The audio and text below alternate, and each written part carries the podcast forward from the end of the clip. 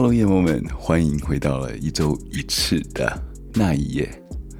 嗯，这一周我花的时间比较多一点哦。我是使用了就是之前呃无稿，然后直接来讲这个故事。这对我来说非常的难，我也发觉了这个真的心有余而力不足啊，心里有想法，但是嘴巴没办法。所以常常讲了讲了又讲，讲了又讲，就一直卡。所以我可能之后的话会用，就是呃写稿，再加上一半的是用嗯，就是即兴发挥这样子来做个尝试。我相信这个时间上面应该会缩短很多啦，也就不需要等到两周以后才能听到呃那一夜的故事喽。好，现在先来讲一下 Apple Podcast 里面的留言吧。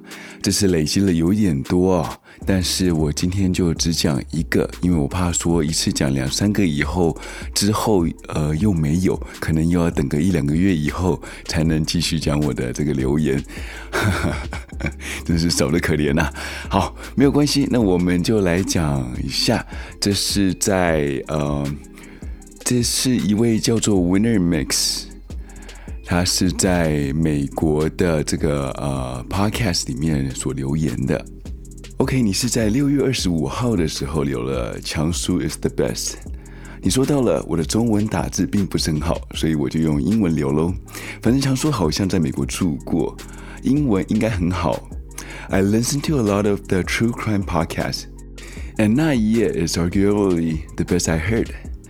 Even among of the most popular ones and hundreds and thousands followers, a lot of reviews mention 强叔 calm and relaxed voice, but I think there are so many factors at play that makes this show the best. 呃，这里你大致上听说到了，你有听一些 podcast，true crime 的 podcast，然后你是觉得说，嗯。 这个那一夜这个节目，其实你很喜欢，呃，你说到了很多 review 上面讲到了强叔的声音是很很特殊的，但是你是觉得说，其实这有很多因素让这个这一个节目变得很特别，像是说故事的叙述啦，或是呃解释一下故事的一些内容，还有其他等等的。然后你又说到了，你听了两天以后，你就已经被这个节目吸引到了，所以你会继续收听这个节目。你最后也提到了说，其实你希望，嗯，我可以告诉大家有关我一些自己的背景，以及是一些资讯，还有一些呃成长过程吧。我这样想，嗯。我觉得这个其实蛮好的哈，但是我现在的话，我要先可能整理一下情绪，因为刚从这一个故事在讲完以后，我脑袋也是一片空白了。现在，所以我可能在下一集的时候的开头，我可能会小小聊一下这个自己是怎么样的过来，为什么会喜欢这种犯罪型的一些故事以及内容。很谢谢你，Winner Max，你的鼓励，然后你又写了一大篇的文章，让我觉得我好久没有在读这种英文的文章了。其实我发觉哈，我自己可能书读的不多，也平常时间也不会去看一些小说，所以。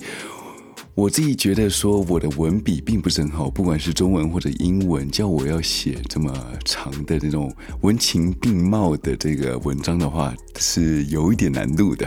所以我也蛮羡慕你们这些文笔很好的人，也谢谢你在 Apple Podcast 上面留言来鼓励强叔，然后强叔也会继续努力下去的，来讲一些更好的故事回报你们。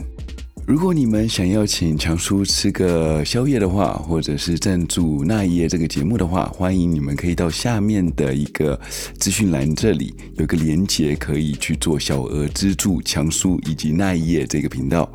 如果你们目前还不想要资助强叔或者那一夜的话，你们也可以用另类的方式来支持那一夜，就是在 Apple Podcast 里面留言留一个五颗星的好评，或者留言给强叔知道。以及推荐这个频道给更多的亲朋好友知道，让这个频道能继续存活下去。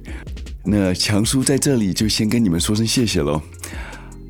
Instagram 跟 Facebook 里面的粉丝页已经开始了，所以你们想要看更多的资讯，有关这个故事的内容，以及一些犯罪者的相片或者是证物的话，欢迎你们到 Instagram 或者 Facebook 上面去搜寻那一页，我们都会有当集所有的照片放在上面。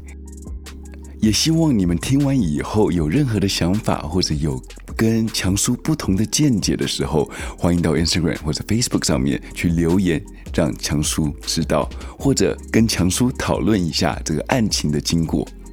好，今天的废话是比较多了一点啊，比时间比其他的时间长了很多，所以呃。我们就进入今天的故事吧。今天的故事是时代比较悠久一点，所以请听强叔来讲古吧。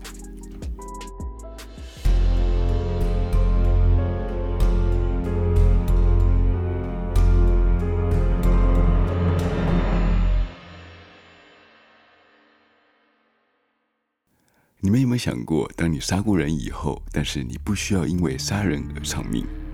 这在台湾一个上古时代的一个案件，这件案子是发生在一九五七年的台湾。我先给大家科普一下，台湾是在一九四九年五月十九号的时候颁布了一个叫做《台湾省政府台湾省警备总部司令戒字第一号》。这个什么叫做戒字第一号呢？这也是我们俗称的呃台湾戒严时期。里面它是讲了几个重点啊，是自从五月二十号的零时起，就是全台就会戒于警戒。然后在戒严时期，它规定里面有几项比较重点式的，就是像说每天早上一点到五点的时候，他们会有宵禁的时间，所以一切的交通工具或者这也包括了是人都不能在路上行驶或者走动。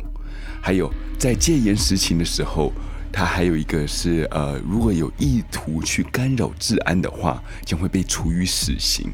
这里面包括了有造谣惑众的，或者是扰乱金融的，或者抢劫或者抢夺财物的。还有另外一条就是杀人放火者，这些都会将判处唯一的死刑。所以在戒严时期之中，很多人都因为这些法条而丧失了生命。这不管是到底有罪或是无罪者，但是这也造就了社会的人心淳朴。所以当时的家家户户，只要在睡觉或是出门，都不会将大门上锁，更不用讲有加装铁窗了。事隔八年后的一九五七年的五月十二号。在苗栗县造桥乡农村生一个老农夫，他在六点钟的时候起床，准备要跟以往一样，每天早上要到农里去耕田的。在梳洗完、吃过早饭以后，出门往田里走去。走着走着，他眼角发现了在树林里面有一个黑色的一个大物体，放在了树底下。这个物体是非常的抢眼。他在平常去农地的时候，经过这里都没有看到过，在好奇心的驱使下，他走向了这个黑色的物体。他走到旁边一看，吓了一跳。这一个并不是什么物体，而是一具焦尸。他往后退了两步，跌了一个踉跄，坐在了地上。他连忙的牵起了他的脚踏车，骑去了最近的派出所去报案。在那个年代，除了政府能够杀人以外，一般民众是不能杀人的。而政府呢，杀完人以后，就会光明正大的把尸体给掩埋掉。而这种焦尸，只有一般人才会去做的事情。这样子做的目的，其实就是要让其他人没有办法去辨认这个尸体的身份。所以警察立刻的封锁了现场。而且马上通知了刑警大队，来到了现场来侦查这一个骇人听闻的杀人案件。台湾省刑警总队还有地检署来勘验了以后，发现了这个死者的脑后，他有一个一点五公分的一个致命伤，而这个致命伤是由子弹贯穿过去的，从脑袋后方直接贯穿到右眼。他们把这种方式称为行刑式的方式，而且你们要知道，其实那个年代哦是在戒严时期，所以枪是被管制的，并没有办法说想要拿到枪就能拿到枪。所以警察知道这一点以后，他们知道了这个凶手很有可能就是有背景的一个犯人。他们看到了这个尸体虽然是一个焦尸，但是两只脚并没有完全的烧透。虽然全身是烧伤，但是体内并没有任何的内伤，也没有任何中毒的反应，没有酒精的反应。所以他们断定了，这绝对是这个死者所认识的熟人所为的。因为这个死者看起来只有三十几岁，而且他有一百六十几公分。你不要觉得一百六十公分不算高，在那个年代哦，是算非常高的一个身高了。而且再加上他身体看起来很健壮，如果没有经过任何的打斗或者是被制服而被枪决的话，这是不太可能的。所以他们推定了这一个绝对是熟人所为的，就如我刚刚所说的，当年杀人是唯一的死刑，所以他们非常重视这个案子。他们询问了所有的当地人，发现了他们没有一个人认识这个死者，而这个死者绝对是从外地来的，而且那边并不是第一现场。在那里，他们并没有发现大量的血迹或者死者的足迹。在死者的身上，只有穿着白色的运动服以及裤子。在运动服上面有着编号 J 一二零零二。而死者他的不锈钢扣环的呃皮带上面有写着杨世荣。他们把这个名字去户政单位去查询了，确认了他并不是当地的人口。要知道当时的情况，并没有任何的电脑，所有的资料都是以纸本去做记录的。所以他们在苗栗找不到这个人的时候，基本上他们的资讯都已经断掉了。他们没有办法可以去上网去找说，呃，这个人是在哪里，或者他们也没有办法打电话到别的县市去询问这个人的户籍在哪里。他们并没有办法在台湾的人口数九百二十二万人之中，慢慢的一个一个去把它找出来，于是案子慢慢的没有头绪了。但是在十天后，台北警局第七分局接到了一个失踪报案，这个报案人呢、他是叫做杨世勋，他跟他们讲说，他的哥哥在十天前不见了，他的哥哥的名字叫做杨世荣。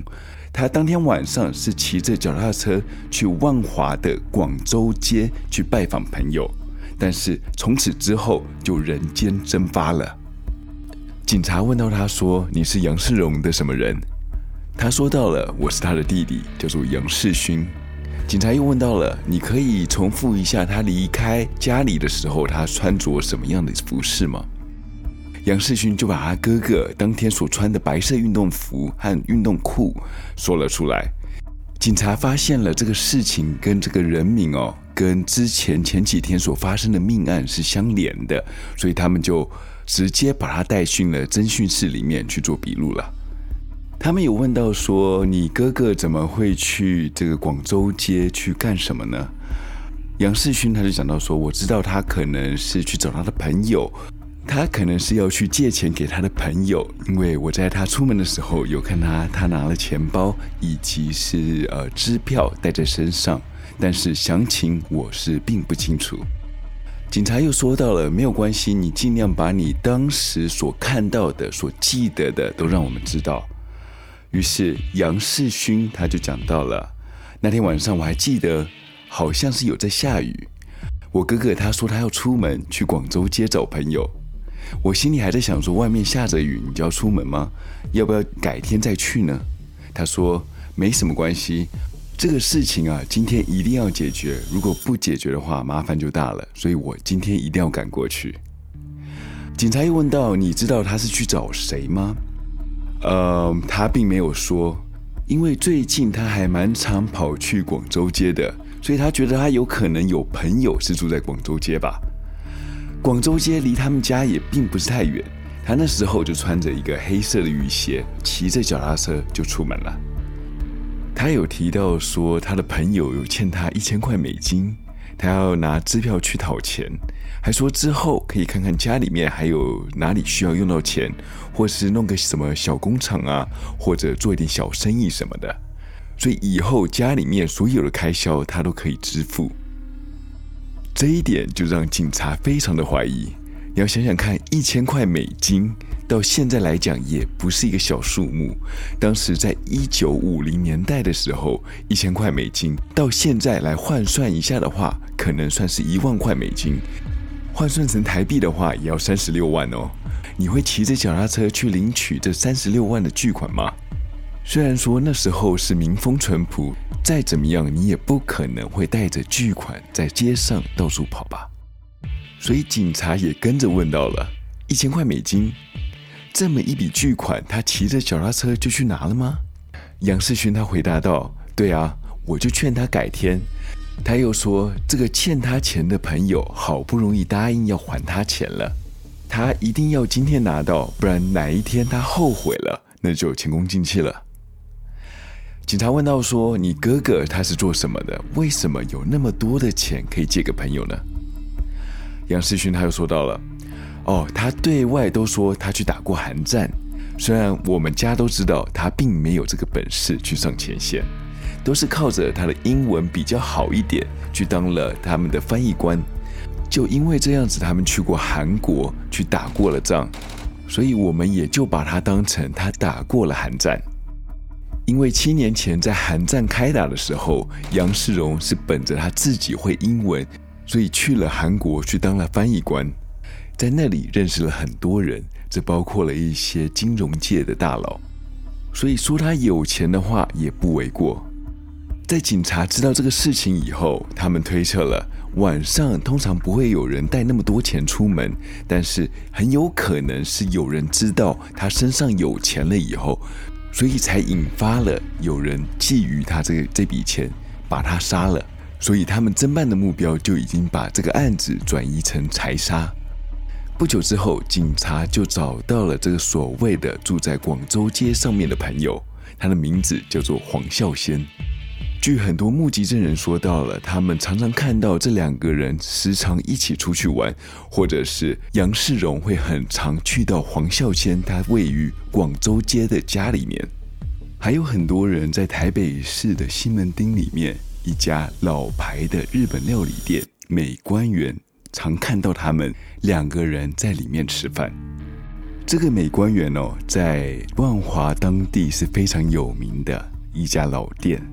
这家店从一九四六年已经创立到现在，已经经历过三代的主人。到了现在，是一个平民的日本餐厅。但是当时的美官园价钱并不是一般人所吃得起的，所以这里的客人通常来的都是非富即贵的。里面的客人常常都是这家店的老客户，所以当警察一问到的时候，他们马上就指出了他的朋友就是黄孝先。当警察听到黄孝先这个名字的时候，觉得这个名字是非常的熟悉。一些基层警员正在思考这个名字到底是谁的时候，一些官位比较大的警察听完以后，马上脸色就大变了。他们知道这个人并不是一般人。黄孝先这个名字在万华地区是非常响亮的，警察他们也不敢大意，他们只能在旁边旁敲侧击，和黄家的佣人龚学恒先约谈。经过了解以后，他们发现了原来黄孝先在月初的时候开始迷上了一样东西，那个东西叫做烟火，也就是鞭炮。除此之外，黄孝先的休闲时间都是在家里面看看书、打打牌。可是这时候，这个佣人龚学恒就有一点戒心了。他问到警察说：“你们干嘛问这些事情？”当警察觉得说他们被怀疑的时候，他就和龚学恒说到了，黄孝先他是在国防部上班的，有可能是惹到了一些不必要的麻烦，所以他变得有点无心上班。那个男佣就说到了，他在七八月的时候，心里就有想说，想要把这个国防部的工作给辞掉。黄孝先的佣人他的龚学恒说到了，其实他的主人呐、啊，黄孝先呐、啊，他并不缺钱，有这个工作的话，只是想要打发时间，所以有没有这个工作对他来讲，并不是很大的问题。警察得知到这个黄孝先他并不缺钱的时候，脸上有一点奇怪的表情。当苟学恒看到警察正在怀疑他的主人的时候，心中就已经开始有了戒心。警察看着龚学恒支吾其词的模样，推断着他应该就是那种比较忠心护主的类型。于是他们就拿出了杨世荣的照片，就问道说：“那你一定有见过他吧？他是黄孝先的同事，也是他的好朋友。听说很常来这里找黄先生。”龚学恒就说到了：“哦，杨先生吗？有的。”他有时候会来家里面找少爷，这时候龚学恒他心里想，反正这个杨世荣到黄家的事情并不是什么秘密，很多人都知道，讲出来也是无妨的。于是他说到了，前几天他有来过，他到的时候其实已经蛮晚的，黄家全家人都已经出去看电影了，只有少爷黄孝先以及我待在家里。我去给少爷买烟，回家的时候，门口的脚踏车已经不在了。少爷已经说到，那个杨先生刚刚没有多久就已经骑车回家去了。警察好奇地问道：“说，你知道他为什么去找黄先生吗？”那龚学恒他又说到了，他不晓得，只是他一来的时候，少爷就请我去买烟了。警察后来又问到说。你回到家里以后，有没有发现家里面有没有什么不同的？龚学恒他回答道说：“没有啊，买一包烟只不过十几分钟的事情，怎么可能会有不同的呢？”警察看着龚学恒，好像也不知道太多事情，也没有办法继续问下去。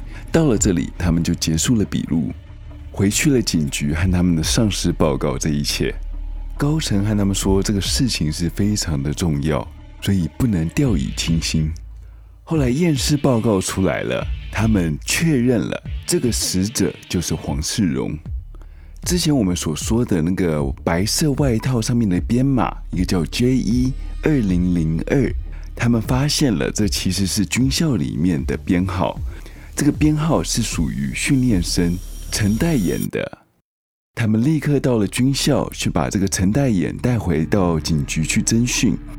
侦讯以后，他们才知道这个陈代衍在呃玉官训练期间的时候，大腿有受伤住院过。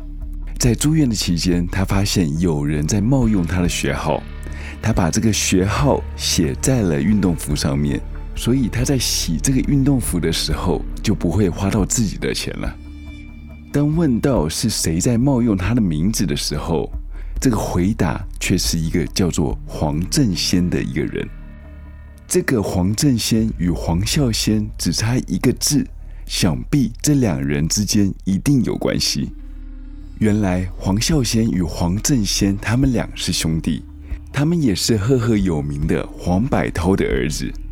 来，我们来说一下黄百韬这一个人吧。黄百韬他其实生于一九零零年，他又称为叫伯韬。他在抗日时期的时候加入了国民党，又在国共内战的时候对国民党有着诸多的贡献。他并不是从黄埔军校毕业的，他是从一般的杂牌军开始做起，但是因为功勋显赫，一下子就做到了将军，很受到蒋介石的器用。但是在一九四八年十一月二十二号，那时是著名的徐蚌会战。第六十三军军长陈彰在瑶湾之战败战以后自强，当天黄百韬的兵团也覆灭于展庄地区。在败战以后，避免被中共俘虏，黄百韬最后以手枪来自杀。他在死前拿出了一张照片，在背面写到了“黄百韬尽忠报国，请杨延彦转交给蒋介石委员长。”之后，在一九四九年一月的时候，中华民国政府追其为陆军上将，并且在南京中山举行了国葬，而且是由中华民国当时的总统蒋中正来亲自的主持。之后又追赠了青天白日勋章，这是当时最高的荣誉，全国也就只有二十二人有此勋章。退兵到了台湾以后，蒋中正把他们一家安置在万华区这里，所以黄家也变成当地的望族。警察在了解过他是同梯的狱官训练生，就着手来去查他们军中的公文。其实杨世荣是因为财务的问题来找黄孝贤的，但是包裹杨世荣尸体的却是黄振先的衣物，所以就是这样，这两兄弟都有杀杨世荣的可能性，有可能是黄孝先杀的，不然就是黄振先杀的，还有一个可能性就是这两兄弟一起联手杀了这个杨世荣的。警察们他们是因为黄家的名声是太大了。所以他们不敢忽视，而且黄百韬他是为了国民党致敬的，就有点像是在殉国。黄家在台湾已经有了神话，一般人是不可能直接去挑战的。虽然警察有证据，但是他们也是不敢随便上门。他们先去了黄家去询问黄孝贤这个事情，想说多少可以从他嘴里套出一点线索。但是没有想到，当他问到这个案情的时候，黄孝先居然是供认不讳，他直接就说了：“对，杨世荣是我杀的。”在万华哦，他那里附近有很多的庙宇，所以他们常常会有一些庙会的活动。只要庙会有活动的时候，鞭炮声就会响起，所以在那里听到鞭炮声，并不是什么稀奇的事情。在事发三天前，黄孝先就在家里放了足足三天的鞭炮。他之后到了他朋友家，去和他诉苦，说他最近啊被麻雀声吵得睡不着觉。而且附近有很多麻雀的屎和尿，让他们的环境变得非常的脏乱。他是希望说有没有方法可以向他借他的加拿大制的手枪，去打一只麻雀下来，然后以儆效尤，让其他的麻雀看到以后就再也不敢飞过来。他的朋友也是很大方的说：“那你就拿去使用吧，记得小心使用，然后用完以后还给我就好。”黄孝先，他就小心翼翼地拿着这一把枪回到了家里，再把这个枪放在他楼下的抽屉里面，把它藏好。接下来和他妈妈与妹妹弟弟们和他们说了，叫他们去看一场电影再回来。等支开了所有的家人以后，他就找了人去通知了杨世荣，告诉他钱已经准备好了，可以过来拿了。杨世荣看着外面下着雨，但是掩盖不了他愉悦的心情。他于是穿上了雨鞋，骑着脚踏车就往着黄孝先他家出发去了。到了黄孝先他家的时候，他按了门铃，出来应门的就是黄家的仆人龚学恒。当杨世荣见到龚学恒的时候，就像见到老友一样，和他说道：“孝先在吗？他找我过来的。”龚学恒就领着杨世荣进入到房子里面，带他到了二楼的黄孝先的房间。这时候，杨世荣完全不知道死神已经悄悄地接近着他。当黄孝先见到杨世荣的时候，就和了龚学恒说道了：“我的烟刚抽完，你可以出去帮我买包烟吗？”龚学恒不疑有他的，就出门帮他的主人去买烟了。这时候，黄孝先看到家里一个人都没有，他就和杨世荣说道了。呃，我现在身上只有七百五十块，你可以只拿这个七百五十块吗？没有想到杨世荣说到了，当初我们说好了一千块，但是看在我们的情面上面，我已经打折给你九百块了。你现在又跟我讲七百五，我不管，这一百五我是一定要的。于是他就说好，那我就下楼去拿这个钱，你等我一下。他漫步的走下了楼梯，从抽屉里面。把这个手枪拿了出来，又在院子里面放了一串鞭炮，接着上了楼以后，走回了自己的房间，把门打开的时候，就看到杨世荣。这时候他在背对着他，看着窗外是谁在放鞭炮。这时候黄孝先慢慢的把枪给举到了杨世荣的后脑勺上，牙齿一咬，就扣下了扳机，杨世荣就瞬间的躺在了地上。附近的邻居也是见怪不怪，因为他们知道这一家的主人常常会有一些宴会，也会常常在家里面放一些鞭炮，所以听到鞭炮声夹杂着枪声，他们也不以为意了。黄孝先冷冷地看着躺在地上的杨世荣，他心里想说，一定要在龚学恒回来之前要把这个尸体给处理好。于是他就把这个尸体藏在家里面的衣橱里面。等到凌晨的时候，再用家人的衣服把它打包起来，再把它放在后车厢里面，再带去台北市里面去找弃尸地点。但是他一路上开着，心里想说，在戒严时期，如果在台北市里面开着车的话，很容易会被抓的，所以他就一路往南开，开到苗栗的时候。到了田野间，他觉得这是一个很好的地方，就把这个尸体就放在树林里面。为了怕这个尸体被别人认出是谁，于是他在尸体上面倒了汽油，点了一把火以后，就离开了现场。警察听完以后觉得很好奇，真的为了那一百五十块美金而杀了一个人吗？这样子值得吗？而且别忘了。那时候杀人是唯一的死罪，他们想要了解这案情的背后到底隐藏着什么秘密，于是他们再三的询问黄孝贤，在顶不住压力的情况下，黄孝贤他终于崩溃了，他坦开了心房，把整件事情的原委告诉了警察。原来黄孝贤再过没有多久就要和他女友结婚了，但是大家所不知道的是。他与杨世荣是有着龙阳之癖，这也是之前被禁忌的同性之恋。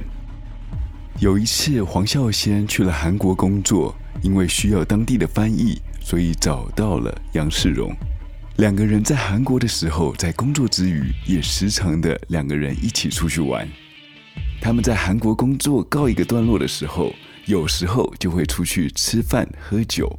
慢慢的，他们也开始聊得比较深入了。他还说，之后要回到台湾以后，要买一栋大房子，让两家人都可以住在一起。所以这两个人在韩国就恩爱爱的过了一段时间，直到了黄孝先回到了台湾。他觉得他那时候还是喜欢女孩子，虽然他不讨厌跟男孩子一起交往。但是他心里面还是希望着要当着一个正常人。虽然我们现在这时候同性恋、异性恋或者双性恋都是正常人，在封建时期，这个同性之恋是不允许的，所以他们也不能成为是正常人。一心想要变成正常的人的黄孝先，他心里想着，他要娶他的女朋友，生孩子，为他的父亲留后。他不能让他民族英雄的父亲蒙羞，所以他提出了他要分手的想法。黄孝先想要这样子做，但是杨世荣并不是这样想的。他说到了，他的房子都已经付了定金，不管怎么说，他至少要他帮他出一千块美金，不然他就会告诉记者，告诉国防部，说他他强奸，他鸡奸了他。又会说黄孝先是一个喜欢穿女用内裤以及丝袜的变态。当他给了杨世荣钱了以后，没有想到杨世荣贪心不足，继续勒索着他，要他再继续支付其他的一千块。所以经过了多次协商以后，最后他说：“我最多只给你九百块。”但是看到杨世荣的时候，想说再给他最后一次机会。